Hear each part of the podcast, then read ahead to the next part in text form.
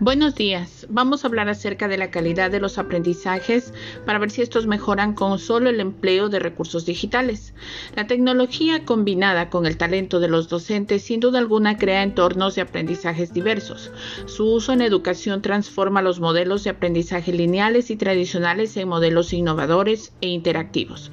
Aunque pensemos que la incorporación de la tecnología al sistema educativo es algo propio del siglo XXI, es importante reconocer que ha estado presente en el aula desde hace años atrás.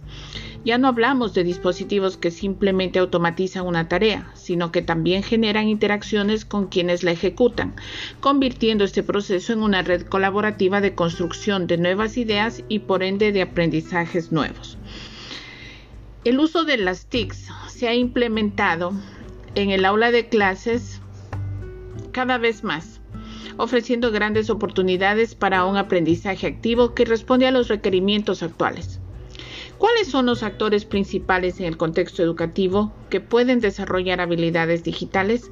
El desarrollo tecnológico actual nos coloca ante un nuevo paradigma de enseñanza que da lugar a nuevas metodologías y demanda una dinámica diferente por parte de los docentes desde un enfoque acorde con los retos que plantea el educar a la sociedad del siglo XXI. Hoy no basta con transmitir conocimientos a modo de cátedra.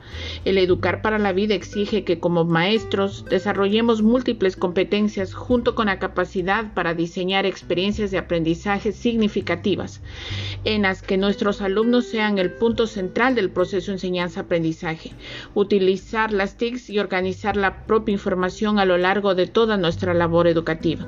Esto implica que todos los componentes de la comunidad educativa deben desarrollar habilidades para un mejor desarrollo del quehacer educativo. Muchas gracias. Hasta una próxima oportunidad.